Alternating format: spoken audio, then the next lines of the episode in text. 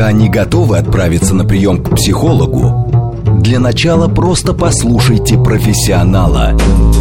Примерьте расхожие обстоятельства на свои, личные.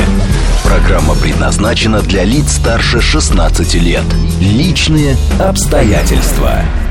Здравствуйте, дорогие друзья, с вами Вероника Романова, программа «Личные обстоятельства», где все самое важное мы обсуждаем вместе. Часто мы говорим о начале чего-то нового, новый сезон, новая неделя, новая работа.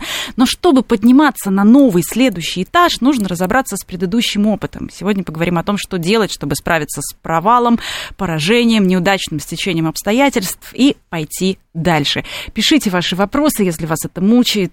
Плюс семь девять два пять четыре восьмерки девять четыре восемь. Телеграмм для сообщений говорит МСК Бот. И отвечает на наши вопросы сегодня психолог, кандидат социологических наук Анетта Орлова. Анетта, приветствую. Привет. Очаровательно выглядите. Кстати, трансляцию нашу можно смотреть еще в видеоверсии ВКонтакте и в Ютьюбе, и как раз любоваться нашей очаровательной гостьей. Анетта, вот мы говорим о провалах сегодня, а с другой стороны, а не получается ли так, что мы вообще мало себя хвалим за достижения, и у нас только, ну, какие-то, скажем, угрызения совести за то, что что-то у нас не получилось, и нет этого баланса.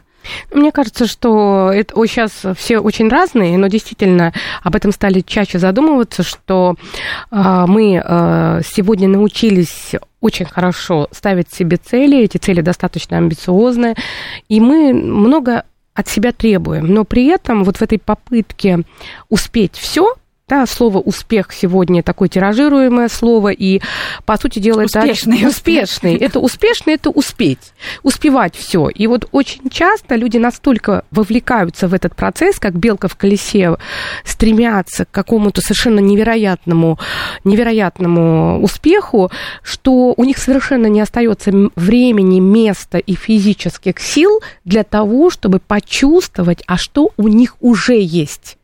И тогда вся жизнь становится некоторая дорога, некоторый процесс, который нужно немедленно успеть сделать, чтобы оказаться в какой-то точке якобы результата. И все, что отвлекает от этого результата, раздражает, все то, что вдруг каким-то образом тормозит и не дает немедленно получить, вызывает гнев, и куда это все обращается? На самого себя.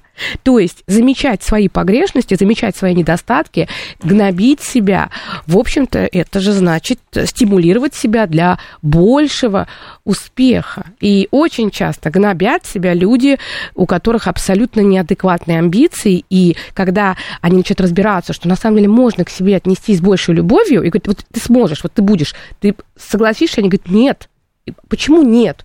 Так потому что если я буду себя к себе хорошо относиться, то я становлюсь, мне будет нормально, я не буду столь требовательна, значит, у меня не будет э, такой результат.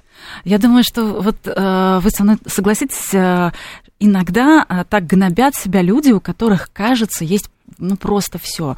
Э, вы ведь общаетесь с большим количеством медийных людей, и вот когда мы, например, встречаемся где-то на интервью, я замечаю, что э, какая-то одна ошибка грызет человека, не дает ему покоя, а казалось бы, помимо этой ошибки, там такие просто горы и вершины, которые покорились. Ну как можно? Ну, то есть вот э, ну, дисбаланс мы... такой, да? А мы с тобой, Вероника, э, э, приходим к тому, что за любым большим успехом обязательно должен стоять комплекс неполноценности. Потому что если бы этого комплекса не было, человек бы гармонично жил бы, достигал бы, но при этом он не готов был бы жертвовать огромным количеством всего ради этого успеха. Вот все люди, о которых ты говоришь, там супер-пупер медийные, супер-пупер известные, то, что я вижу, да, постоянно с ними находясь там в разных э, ситуациях, в разных обстоятельствах, это люди, которые постоянно должны жертвовать. То есть вот если меня спросят, да, а, вот, э, а хотела бы ты быть, э, например, актрисой, актрисой, я бы сказала бы, нет, это очень сложная а, работа, вот это вот проживание в этих вагончиках, это а, полностью э, вхождение в роль, где все очень по-разному и по-другому, но не в этом дело. Дело в том, что ты хочешь или не хочешь, должен принести всю остальную свою жизнь в жертву профессии. Поэтому у этих людей, да, для того, чтобы быть... Даже те же самые блогеры, ты извини, они же в жертву приносят всю свою жизнь тому, чтобы, чтобы вовремя пилить эти рилсы. Да, да или едят, еду, или там еще что-то. Все приносится в жертву вот этому. Поэтому за любым успехом должен стоять, должна быть такая внутренняя неудовлетворенность. Да, может быть, это не а, может быть, человек даже сам не понимает, что она есть, но она есть. То есть поэтому так болезненно, потому что у каждой даже успешной актрисы есть боль какой-то роли, на которую ее не взяли, на которую она проходила роли, а взяли какую-то другую, не менее известную или менее известную актрису и так далее. И вот э, почему вообще, ну, возвращаясь просто к провалам, э, почему мы их так воспринимаем? То есть иногда же бывает, что мы вообще не даем себе э, права на ошибку. И и мама не разрешала никогда получать четверки и ну, так вот далее. У меня вот это... сегодня была девушка, она разрешила свой кейс э, рассказать. А, она, а, мы столкнулись с ней в определенных обстоятельствах, где я посчитала, что мне надо о ней проявить заботу и помочь ей, в общем-то, чтобы она э, не совершала сложных действий. Так скажем, ей нужно было сложные действия, на нее давили, но мне нужно, я посчитала, что мне нужно заступиться и помочь ей, как бы вот, чтобы ее немножко так опекать. А, и э, дальше э, прошло некоторое время, мы с ней разговариваем, и она говорит, мне было очень трудно от того, что вы ко мне отнеслись хорошо.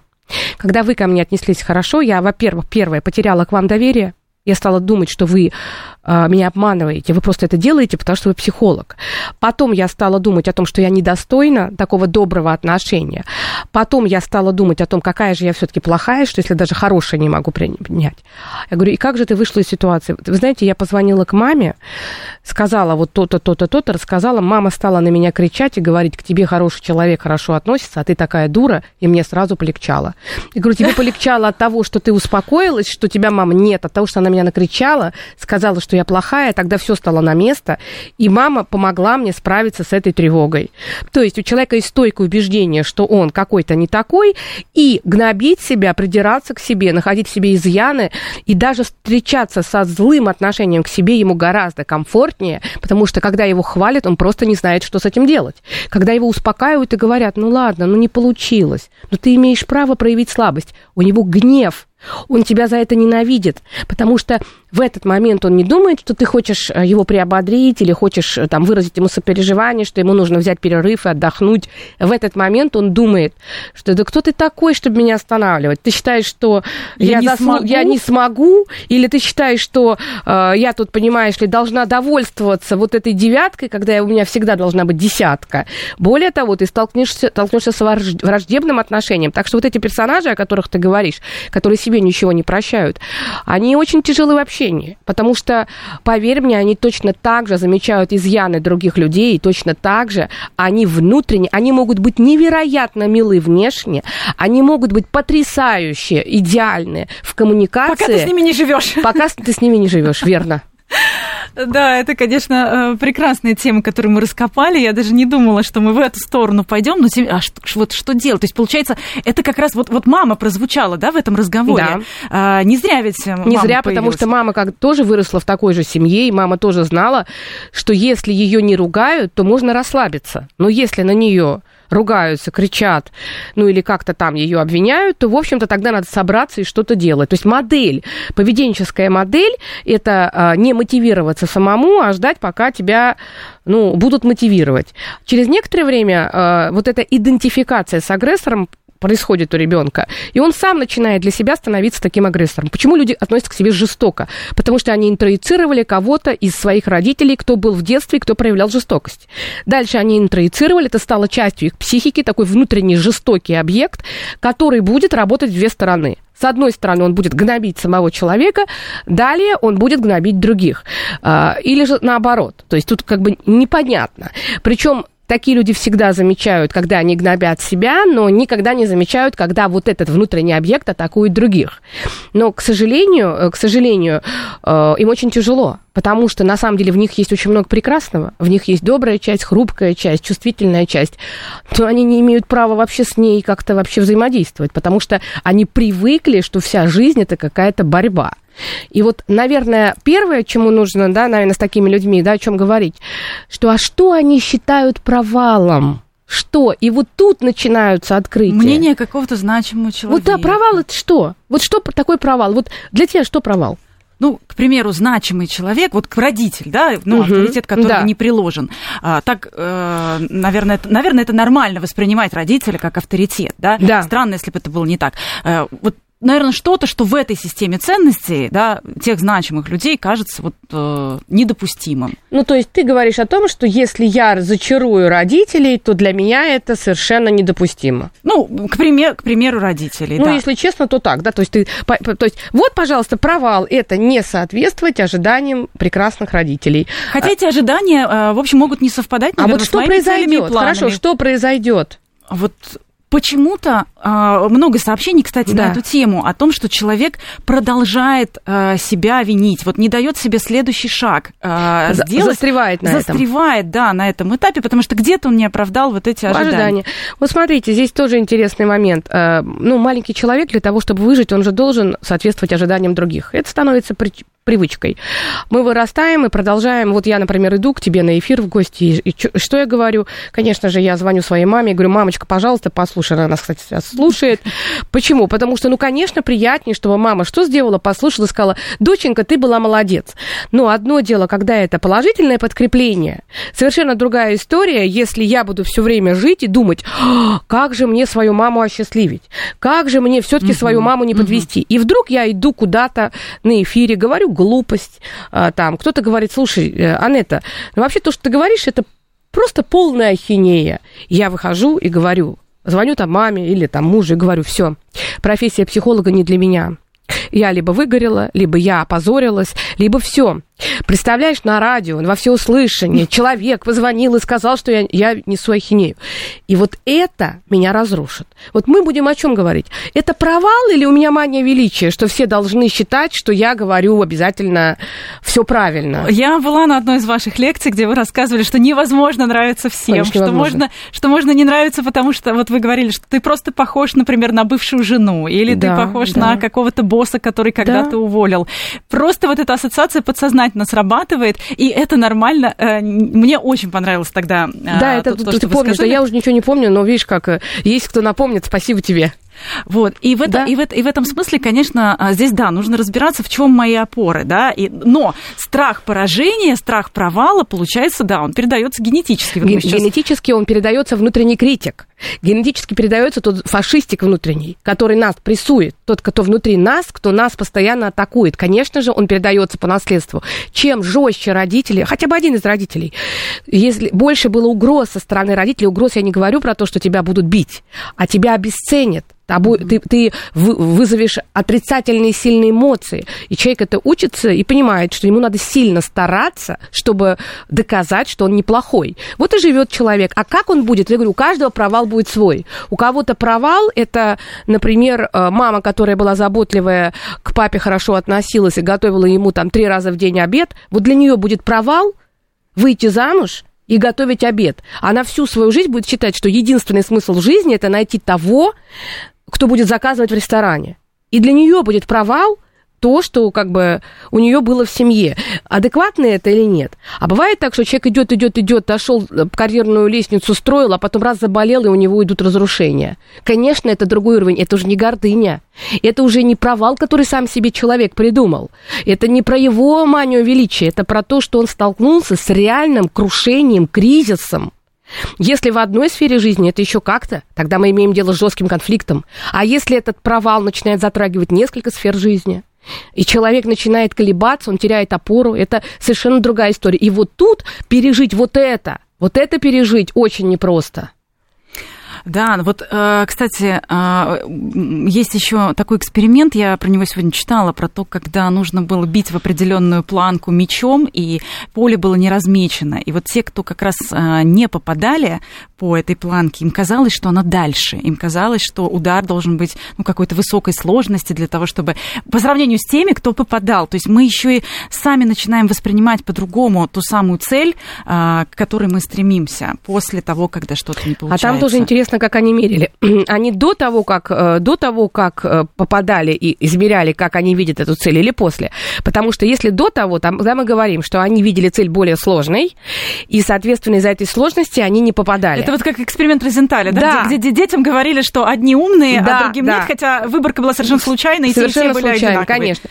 Либо они не попали, а потом их спрашивали, как далеко. Тогда мы будем совершенно другое измерять. Тогда мы будем измерять, насколько собственная неудача насколько помога... ну, для того, чтобы справиться с неудачей, насколько мы будем сами усложнять цель.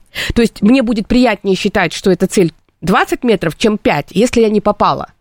Вот тут тоже очень много нюансов. Естественно, что когда у нас есть неудачи, мы автоматически цель усложняем. Когда мы обычную цель начинаем э, тоже усиливать ее значимость и запугивать сами себя, вероятность, что мы потратим энергию на переживание негативных эмоций, а не на достижение цели, тоже повышается. А, зрители и слушатели наши э, пишут, э, всегда э, говорил себе, потом дочки и внучки, любая неудача – это всего лишь повод изменить планы. шикарная формулировка. Вот опять же, а что, что с нашими планами и целями, которые не, всег, не всегда наши, да? Правильно ведь получается? Да, это прекрасная Ожидание. Вот нет ожиданий, нет ожиданий, нет провала. Ну, мне кажется, одно из правил осознанности, вот, например, я живу каким образом? Я выбрала себе направление, и у меня нет целей. Когда мне говорят, у тебя есть цели, я говорю, у меня нет целей. Ну вот честно, если меня ты спросишь, я не, тебе не отвечу. Э, ну, чтобы все были здоровы наверное, как у большинства людей. Но если мне спросить про целеполагание, там на год ставить цели, у меня этого нет. И э, я себе говорю так, что мне бы хотелось бы, опять же, в, в 20 лет у меня были цели, да, а я себе говорю, мне бы хотелось бы, чтобы вот это направление, в котором я двигаюсь, чтобы я продолжала в нем двигаться. То есть я выбрала направление, и то, что в нем происходит, мне должно нравиться. А дальше уже само все приводит. Какие-то... И мне кажется, это очень классно, вот что наш слушатель написал, учитывая, что он уже и папа, и дедушка, что он дает разрешение своим потомкам. Это очень важная формулировка. Если ну, не получилось, то это возможность поменять планы. Это говорит про адаптивность человека, про его способность реагировать на изменения мира, про его, про его большую выживаемость, потому что тяжелее всего справляются с трудностями не те, кто слабее, и не те, кто глупее, а те, кто не готовы меняться про то, что нет цели, но есть путь, э, тоже слушатели присоединяются и говорят, Анетта, у вас как у самурая. Да, ну видите, я должна почитать «Самурая». Спасибо, дорогая, очень приятно.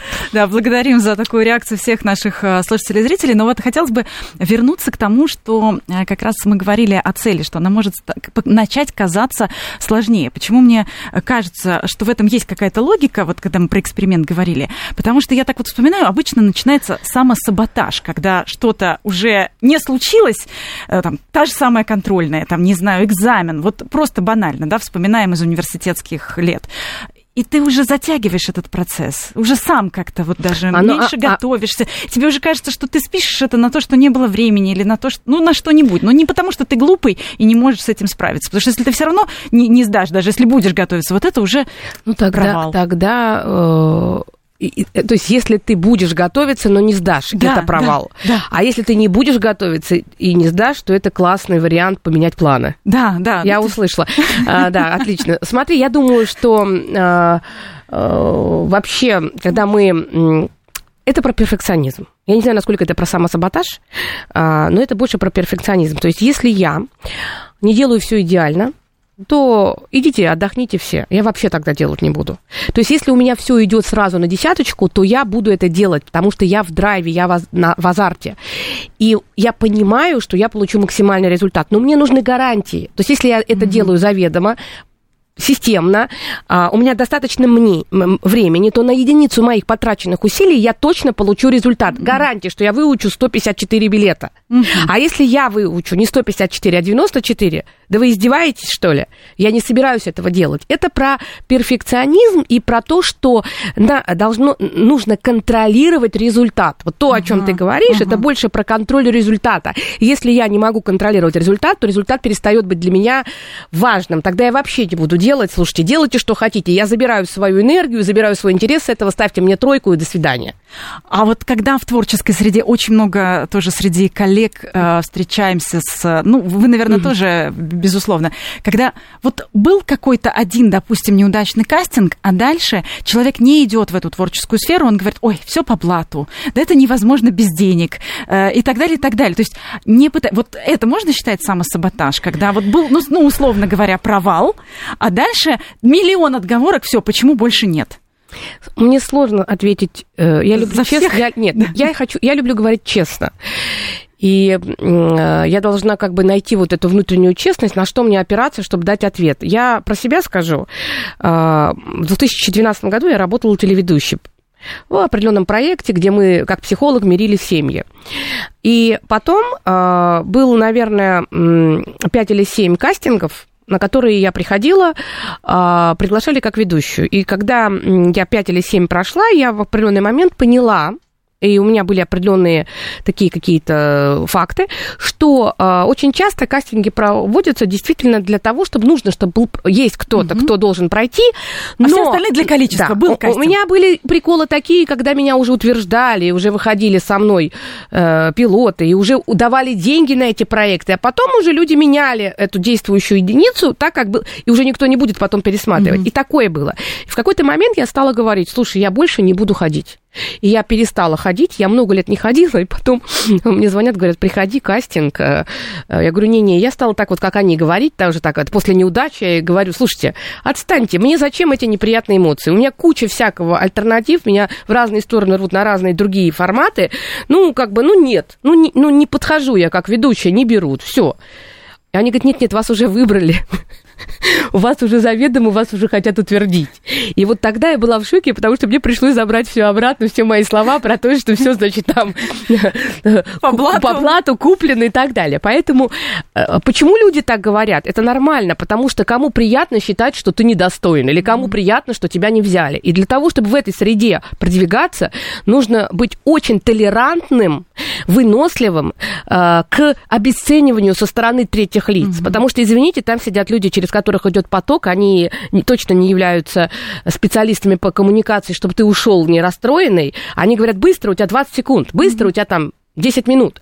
И не все могут это выдержать. И в какой-то момент люди говорят, мне трудно. Я всегда удивляюсь, вот как эти модели, супермодели, как они проходят, пока они станут э, такими востребованными. Сколько вот отказов, когда, да. да, ты приходишь, и как они их там... Ну, поэтому не все это могут выдержать, но потому и не все становятся звездами. Ну вот мы когда со специалистами по набору персонала говорим, они говорят, это нормально, если на 10 рез... отправленных вами резюме 9 отказов. Это, это... это абсолютная статистика, но тут немножко разные вещи они не, не, здесь нет э, сепарации себя и своей работы, да, здесь как бы ты да, ты конечно, твоя... конечно, потому что здесь это э, твоя личность неотделима от твоих функций. Если ты приходишь на кастинг, то ты приносишь свое тело, свою внешность, свое лицо, свое состояние. Да. да, когда ты приносишь, э, просто посылаешь резюме, я в свое время посылала там 900, по-моему, резюме, у меня не было ни одного ответа, но это тоже отдельный прикол в моей жизни. А потом я сразу устроилась директором на предприятии. Взяли директором потом. Вот так вот, 900 какое-то там. Так вот, там ты только резюме посылаешь. Да, ты чувствуешь э, какую-то невостребованность, ты чувствуешь какую-то грусть, печаль, все это есть. Но все-таки ты не чувствуешь такого прямого отвержения. А mm-hmm. вот если ты будешь ходить 9, у тебя будет собеседование, интервью, и, и 9 тебе откажут, вот тут извините, тут будет другая реакция. Человек скажет, слушайте, ну не хочу я ходить на эти интервью. Каждый раз я прихожу, и каждый раз я по какому-то критерию не подхожу. Конечно, это спортивный азарт нужно в себе тренировать. И чем мы спокойнее реагируем на вот это, вот на неудачи, потому что неудачи это повод, правильно, либо пробовать еще, либо поменять планы. Поэтому провал и неудача это не одно и то же. Неудача у каждого из нас, она происходит э, каждую неделю несколько раз. Можем ли мы это переработать идти дальше? Ну, это несложно сделать. Провал – это более сложная вещь, потому что нужно разбираться, это действительно какая-то, ну, серьезное разрушение. Например, 20 лет прожили, развод – Повернулся, ушел, э, там, не знаю, там, двоих детей бросил и сказал, что полюбил подругу. Понимаешь, вот это уже, извините, как это пережить? И это большая работа у человека должна пройти с тем, чтобы вообще это сначала принять. То есть сначала шок, потом длительное отрицание, его либо приворожили, либо опоили – потом mm-hmm. понимание вообще, что произошло, и дай бог, чтобы за какое-то время человек мог это интегрировать, пережить и идти дальше. А, как, это действительно... Очень много случаев, к сожалению, когда мы знаем, что после одного развода так, так никогда личная жизнь и не построилась, хотя женщина да. красивая, да. реализована в карьере, и очень много поклонников, да. много таких примеров. Но страх близости образовался, потому что человек застрял, и это тоже отдельная тема, поэтому я всегда говорю, что сказать, что все легко преодолеть, гораздо проще, чем преодолеть. А, мы все разные. Есть люди, у которых изначально базовая структура такая, что люди с сильной нервной системой, у них и нервная система сильная, они уравновешенные, так у них процессы в мозге происходят.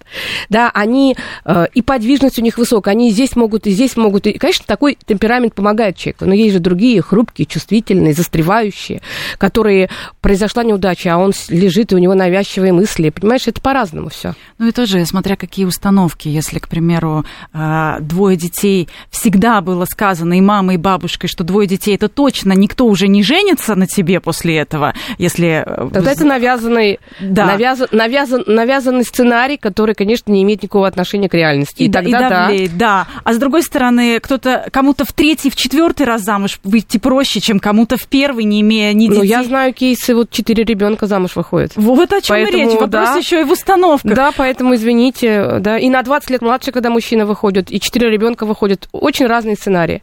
Обсудим сразу после новостей. Пока не готовы отправиться на прием к психологу, для начала просто послушайте профессионала. Примерьте расхожие обстоятельства на свои, личные. Еще раз приветствуем всех, кто, возможно, к нам только что присоединился. Это программа «Личные обстоятельства», где мы с психологом обсуждаем важную тему. Сегодня у нас в гостях Анетта Орлова, психолог, доктор социологических наук, и мы говорим о том, как... Кандидат. О, кандидат. Но, Но ну, а это... с другой стороны, вот и нет, цель. Просто... А не, вот нет, это не цель, это скорее я должна принять... Нет, цели точно нет, мам... это моя мамина мечта, но это нет. Я сказала, и твои ожидания, доктор наук, не буду реализовывать, но мне приятно, потому что это говорит о том, что в твоей проекции, то есть твой, э, как ты представляешь доктора наук, я соответствую этому твоему представлению, поэтому ты это выдала. Меня часто это путают, поэтому я думаю, ну, слава богу, если бы я три слова не могла связать, то забывали бы даже, что я кандидат наук. Ну, а, не будем это считать моим провалом, что я ошиблась. А это прекрасно, это оговорка, которая приятна. И, но я должна сказать, что это не так, потому что иначе я буду чувствовать ожидания, которые не могу реализовать. Вот сегодня мы как раз говорим о том, как пережить провал, и закончили первую часть на том, что все, все разные. И действительно здесь вот наша а, психофизика, эмоциональная угу. структура а, тоже, в общем, на это влияет. Не только установки и убеждения, но вот сразу присоединяются к нам наши а, слушатели. Плюс семь девять два пять четыре восьмерки девять четыре восемь. Телеграмм говорит МСК-бот для ваших сообщений. И смотрите нас а, в Ютьюбе и ВКонтакте, там тоже удобно писать э, комментарии. Вот а, как раз 5% людей, пишет нам Константин, а, могут заниматься бизнесом слышал он такую цифру. Как думаете, может быть, вот э, этим людям просто не важно чужое мнение, ну, и получается, Но в разной что... популяции от 3 до 7 процентов действительно людей, которые способны абсолютно э, полностью автономно принимать решения. И в этом смысле, да, естественно, когда человек э, начинает заниматься бизнесом... Э, Провал первый... почти неизбежен. Ну, подожди. В том или ином виде. Ну, ну, как минимум, как минимум он должен быть готов к тому, что статистика неумолима. Да? Далеко не все бизнесы, которые начинаются, они действительно продолжаются. Чаще они быстро завершаются. Поэтому самое главное, что он должен сделать, такой человек, это уметь встретиться с этим, не разрушиться не, э, и, и, и чувствовать, что у него получится. То есть это вера в себя, это азарт, это смелость, это предприимчивость, это трудолюбие. Э, хотя некоторые люди могут быть не супер трудолюбивые, прекрасно делают бизнес для того, чтобы потом не работать. У них мотив бывает наоборот, не работать потом.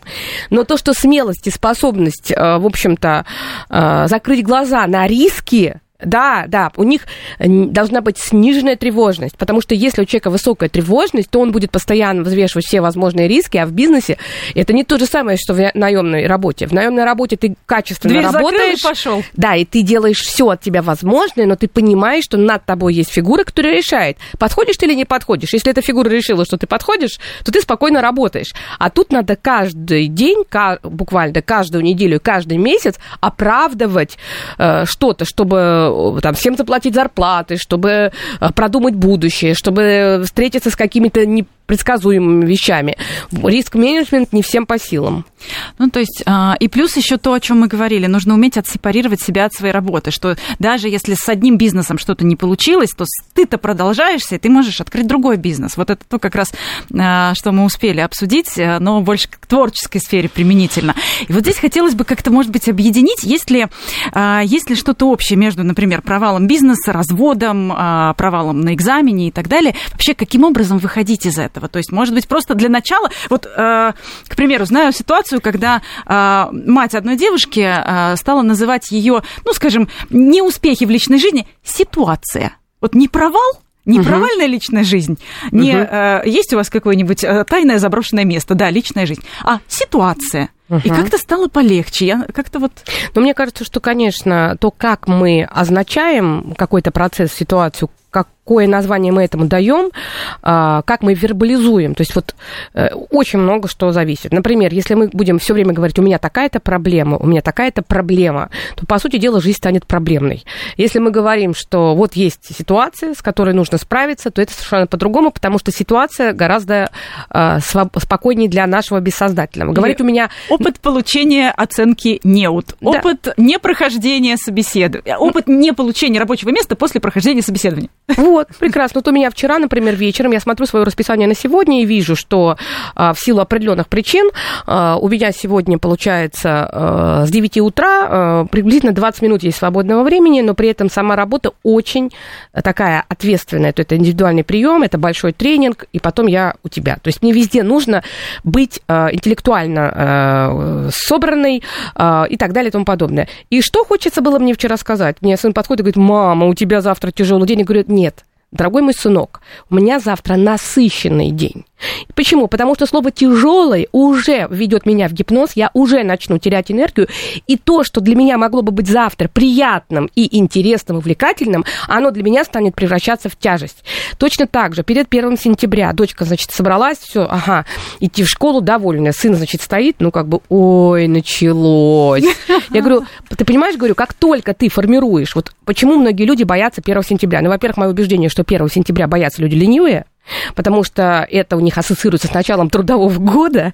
Второй момент, э, боятся э, и не любят те люди, у которых были проблемные ситуации в школе. Mm-hmm. Буллинг, например, в школе, или а, не было каких-то там важных вещей, э, комплексовал ребенок в школе, потому что родители там не обеспечивали ту заботу, которая должна быть. Или, например, был педагог, который издевался, или ну, не справлялся, отдали в класс, который, например, продвинутый, а ребенок не справлялся. И тогда человек записал себе, что, в общем-то, сентябрь сентябрь это какой-то ужас. И вот проходит время, люди впадают в этот ужас, их дети уже, их никто не булит, детей никто нигде не прессует, дети уже справляются со всеми предметами, но эти родители впадают в ужас приблизительно 20 августа. И они начинают это передавать своим детям то, как мы говорим, к тому, что происходит, то, как мы это называем. Да, можно говорить, все, провал, брак, все было зазря. Вот сегодня как раз на тренинге uh-huh. женщина говорит, мы развелись через 21 год, все было зазря. Потерянные лучшие годы. Да, все было зазря, это сверхобобщение. Первое, что понимает ее, как бы, она сама, и она себе внушает, это то, что все, что она делала, было зазря.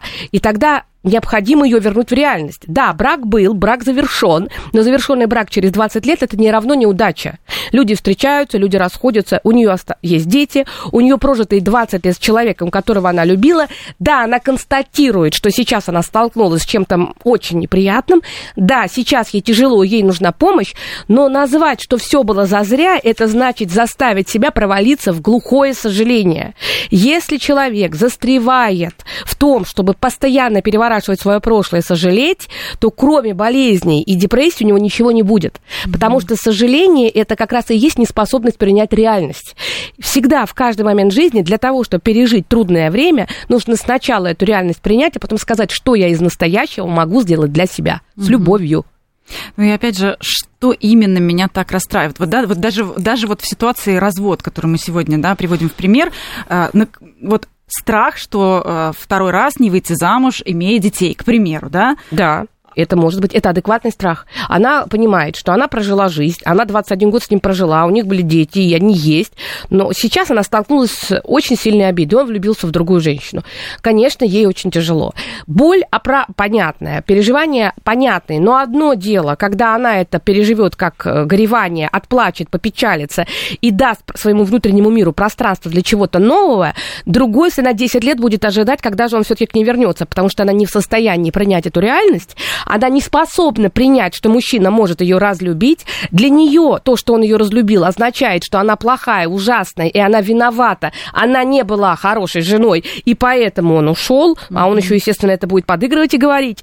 А дальше она будет сожалеть об этом еще 10 лет. Еще винить себя. Естественно. И вот тогда мы будем иметь генерализированный эффект от этой крайне неприятной ситуации. То, что это кризисная ситуация, это очевидно. Развод – это тяжелый кризис, но его можно пройти и возродиться для следующей жизни, а можно а, застрять в отказе понимать. Нарциссические личности, они не в состоянии понимать, что кто-то от них ушел. Они перестал их любить. Да, они объект этот берут и а, консервируют внутри себя. И они продолжают выстраивать отношения с ушедшим партнером, который уже не живой, не живой, не мертвый.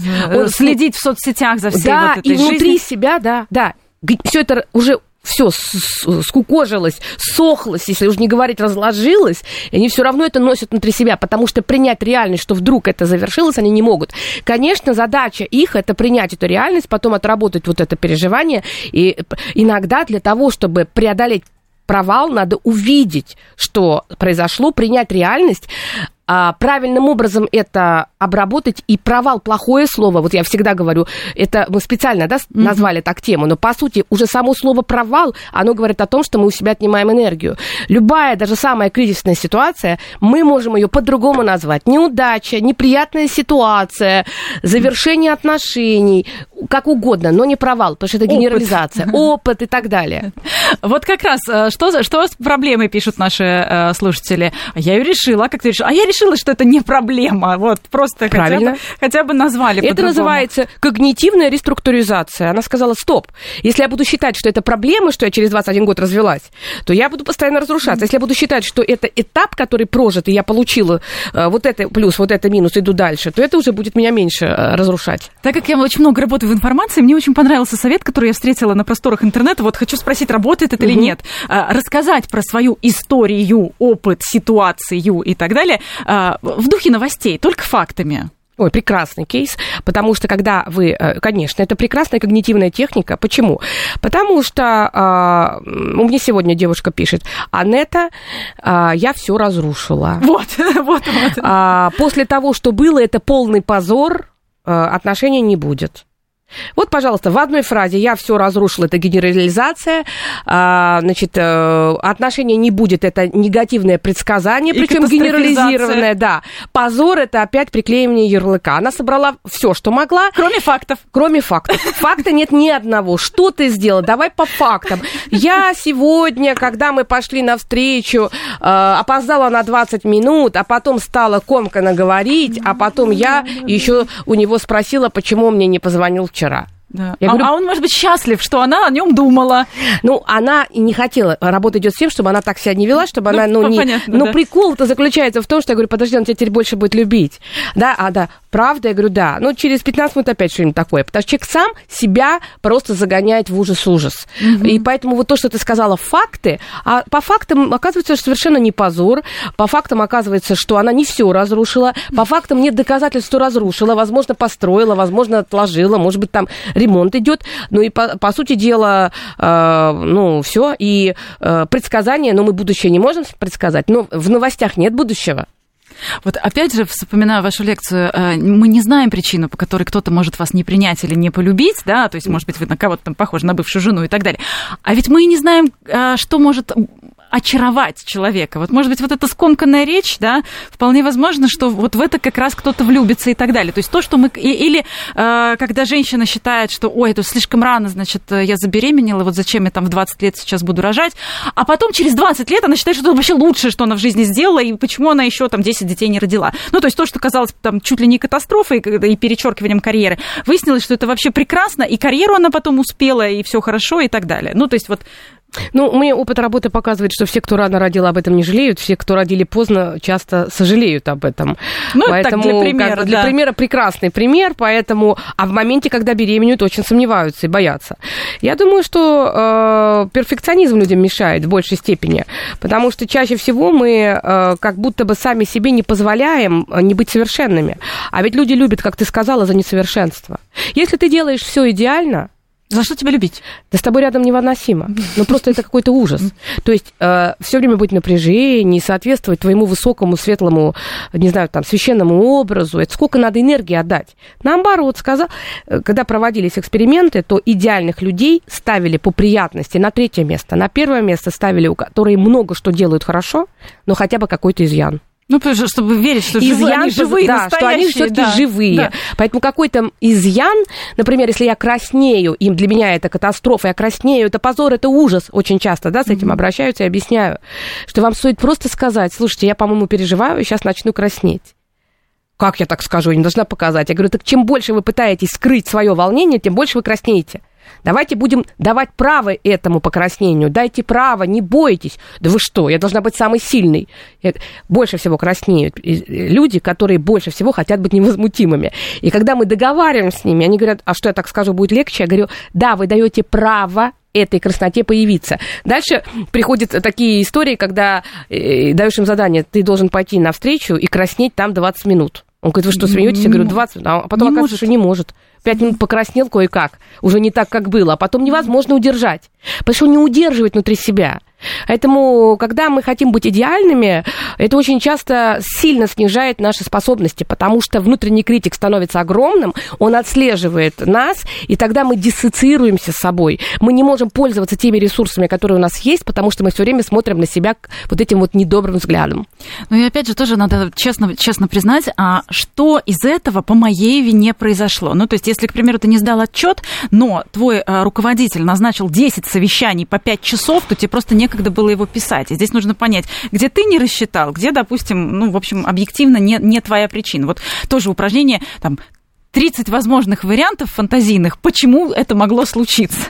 Прекрасный вариант, потому что пока ты продумываешь 30 вариантов, твой вариант становится э, гораздо менее значимым. Пример. Какая-то картинка вас сильно э, раздражает, кто-то вас обхамил, и вы вот идете и носите это в себе и говорите, это провал, как в детстве.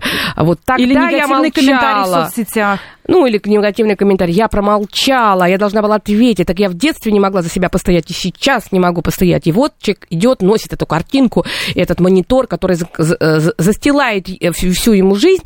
А банальный пример. Представьте, что вы режиссер фильма, и перед вами вы снимаете сложное, интересное кино, полный метр, и перед вами 20 мониторов. Вам нужно столько разных видов видеть и 20 мониторов, и каждый свое показывает. И поместите вот этот монитор, где кто-то что-то сказал, а вы не ответили, куда-нибудь там. Вот он сейчас большой, а потом уменьшайте его до такого же размера, как другие мониторы. И посмотрите, а что на других мониторах? И оказывается, на, другой, на других мониторах сегодня кто-то тебя похвалил, а кто-то тебе позвонил, тебе было приятно, а сейчас у тебя впереди время, которое... Оказывается, на других мониторах есть что-то еще. Но гордыня-то зацепила нас. Угу. Мы же не ответили вовремя. Детская травма актуализировалась. Вот мы этот монитор... Поэтому иногда большие противные мониторы надо просто представлять, уменьшать и увеличивать другие мониторы. Ну, конечно, с какой-то большой, серьезной травмой. Здесь нужно работать индивидуально. Это другое, да? конечно. Мы не можем сейчас дать всех советов, но, тем не менее, вот такой важный совет, когда а, разговариваешь а, там, на интервью, например, а, с каким-то известным человеком, отличная а, такая вот а, рекомендация двое суток пожить с близкими, с людьми, вот после того, когда что-то случается, какой-то скандал, обнародование каких-то угу. фотографий и так далее, потому что все это живет, ну, ну, допустим, сутки, кто-то перепостил в сторис, еще э, там, допустим, да, это происходит. А, пони- класс. а потом оно просто исчезает и замывается следующими Конечно. фактами. И вот, во-первых, всем не до тебя, Конечно. Никто не думает так много о, твое, о твоем провале, э, кроме тебя. А во-вторых, вот э, именно вот этот острый период. Это тогда вот эти близкие, да, наша семья в такой момент становится как будто бы материнской утробой. Почему? Потому что мы можем залезть вот в эту материнскую утробу и к там переживать это. То есть мы выходим в то, э, в то, мы заходим в то поле, где к нам, безусловно, относятся хорошо. И это очень важный навык. Почему? Потому что, учитывая наш скоростной новостной процесс, чтобы не было, а, так мы будем два дня постоянно потреблять токсичный контент, и он будет увеличиваться а, пропорционально нашему появлению, нашим комментариям и всему остальному. А тут, наоборот, ты заходишь в глубокую аутистическую фазу, которая у младенца до месяца жизни, но в такие моменты эта аутистическая фаза, она оправдана, он разворачивается. Главное там не застрять. Главное, чтобы после того, как вы вышли потихонечку, точно для себя понять, что э, могут писать все что угодно. Те, кто вас любят, они найдут э, причину, чтобы вас оправдать, а те, кто вас не любят, честное слово... И на ровном месте скажут да, они и без всяких э, неприятных новостей найдут способ вас обесценить. Ну, возьмем там, не знаю, ситуацию какого-нибудь корпоратива на работе, да, да там что, что-то случилось, и вот вот, и вот все, больше я на эту работу не пойду, ну, что же я буду делать, ну, на меня будут смотреть, они только делают, что меня обсуждают. Но мне кажется, здесь ну, юмор очень подходит. Например, там, э, э, стал ты тем историей года на корпоративе, ну, можно прятаться, можно не идти, можно бояться, можно не пройти три дня, три дня не спасет тебя, все тебя будут ждать эти три дня. То есть одно дело, когда ты суперзвезда, и у тебя новостные хроники о тебе пишут, там можно отсидеться, не могут новостные хроники вечно о тебе писать, просто кто-то еще опозорится, следующий. А вот на работе, понимаете ли, таких причин, таких случаев нечастые, поэтому и три дня подождут, и месяц, только будет усугубляться. Я всегда говорю, в таких ситуациях используйте юмор. Приходит, говорит, история года пришла, принимаю ваши восхищенные комплименты. То есть с юмором. А, то есть люди не чувствуют, что э, это твоя боль, что они, они, они понимают, что ты с юмором к этому относишься, они понимают, что ты знаешь, что ты там что-то где-то ошибся, и ты даешь им право с тобой вместе посмеяться. У них снижается желание говорить об этом за, за стеной, потому что за спиной, потому что для агрессивных же людей важно тебя уничтожать, а они не чувствуют боли. Для обычных людей важно об этом поговорить, ты с ними поговорил. Угу.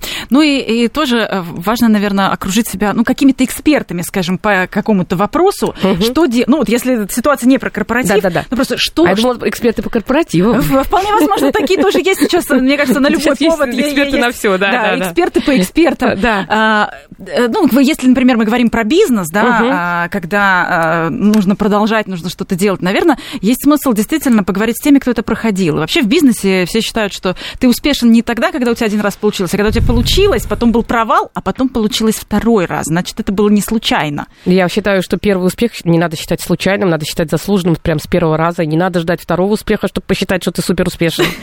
Вот. А если первый раз не получилось, тогда говорим случайность. А, пессимистичное мышление всегда, когда что-то получается, присваивает статус случайности. Когда а, что-то не получается, в пессимистичном мышлении это всегда стабильный показатель, это ты не смог, потому что так всегда у тебя.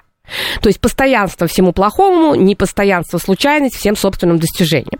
Поэтому я предлагаю с первого раза любую удачу считать собственной, а любая неудачу считать, считать ситуативной и пробовать заново. А, ну, мне так кажется. А по поводу экспертов и бизнеса, мне слышится, знаешь, сейчас все на свете рассказывают, что я тебя научу, как делать бизнес. Мне кажется, что непростое это дело. Эксперты могут дать какое-то какое свое экспертное видение, но все равно общая картина, она все равно принадлежит тебе. Что бы тебе ни говорили эксперты, я всегда говорю, когда совет вот дают, давай разводись или давай там уходи с работы, очень часто, да, особенно в психологической практике, любят давать такие советы очень смелые, да, например, те же психологи. Я всегда говорю, когда вы слушаете психолога, вы спросите, если ты разведешься, он на тебе женится, это психолог. На работу он тебя возьмет, свою команду. Вот если ни то, ни то не, не берет, тогда это советы, которые не более чем советы. А, опирайтесь на себя. Внутренняя опора – это ваша смелость выбрать себя. А вот какую-то работу над ошибками все равно же нужно, да, проводить. Ну, так Конечно. или иначе. Вот если что-то случилось, как, э, не разъедая себя, ну, все-таки понять, где цель поменять, где, в общем, что-то не от меня просто зависело. А, ну, это, это сейчас я тебе не отвечу, потому что у нас просто формат не позволит. Каждая ситуация отдельная, как ты правильно сказала, что я э, мог бы сделать по-другому, что я сделал хорошо, и это здорово, что, какие были риски, которые от меня не зависели, и только, конечно же, мы работаем с тем, на что мы можем влиять, что, чему я могу научиться, что я могу улучшить, и э, для того, чтобы, возможно, было по-другому. Но, конечно же, нужно в том числе и цель э, анализировать делать. Потому что если что-то не получилось, а, понятно, что мы делаем, да, важно все-таки в Казани идти не через Рязань, а по прямой.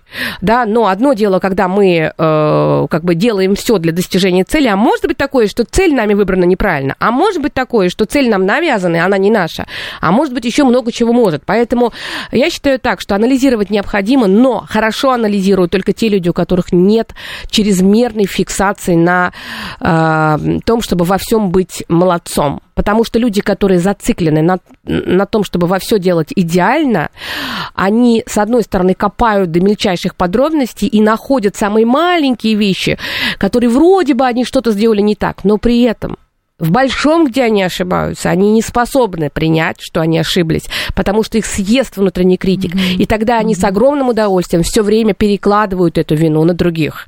Поэтому, когда очень жесткий внутренний критик, по ерунде он грызет себя, а по всем остальным вопросам он грызет всех остальных. Да, ну а вот план Б, буквально у нас остается минутка. План Б. Вообще хорошая штука, или она скорее все-таки настроит на, на поражение, на какой-то провал, неудачу, э, негативный опыт? Ну, я своим детям сказала с раннего детства, учу их фразе, нас невозможно сбить с пути, нам пофигу, куда идти. В этой фразе заложено все. Первая часть нас невозможно сбить пути. Это про силу и упор, и напор идти вперед. А вторая часть нам пофигу, куда идти. Я добавила, ну, объяснила им, что это как раз тогда, когда цель оказалась недоступной или какие-то обстоятельства внешние не позволяют добиться, вот как наш слушатель давал совет, это время поменять план. То есть нам пофигу, куда идти. То есть идти можно и в другое место. Вот я думаю, что такой, и это такой простой бытовой совет, который я передала своим детям, поэтому и здесь говорю. Ну вот а, просто в завершении а, слышала такое мнение, от, опять же, от бизнесменов, что провал это что-то делать, например, только из страха когда ты боишься, либо получится, либо не получится. А вот когда так или иначе от удовольствия, вот этот путь, про который, э, Анетта, вы говорили, вот это уже не провал, по крайней мере. Это очень непростой вопрос. Все, что -то мы делаем в удовольствие, оно все равно принесет плоды. И так скажем, что э, тебе не так обидно, а если ты делаешь, не обязательно из страха, но если ты делаешь это без удовольствия, и при этом ты делаешь ради какой-то цели, и она не получилась, то у тебя двойная утрата ты еще и не делал то, что хотел. Поэтому вообще, когда мы что-то делаем с любовью, оно все расцветает. Вот мы с тобой сегодня с любовью провели эфир. Спасибо. И наши слушатели тоже присоединяются, говорят прекрасные советы. Спасибо. Вот Эльвира нам написала. Я думаю, что этим мы завершим а, Спасибо. наш эфир. Анетта Орлова, а, психолог, кандидат социологических наук, была у нас в гостях. Программа «Личные обстоятельства». До встречи через неделю. Пока-пока.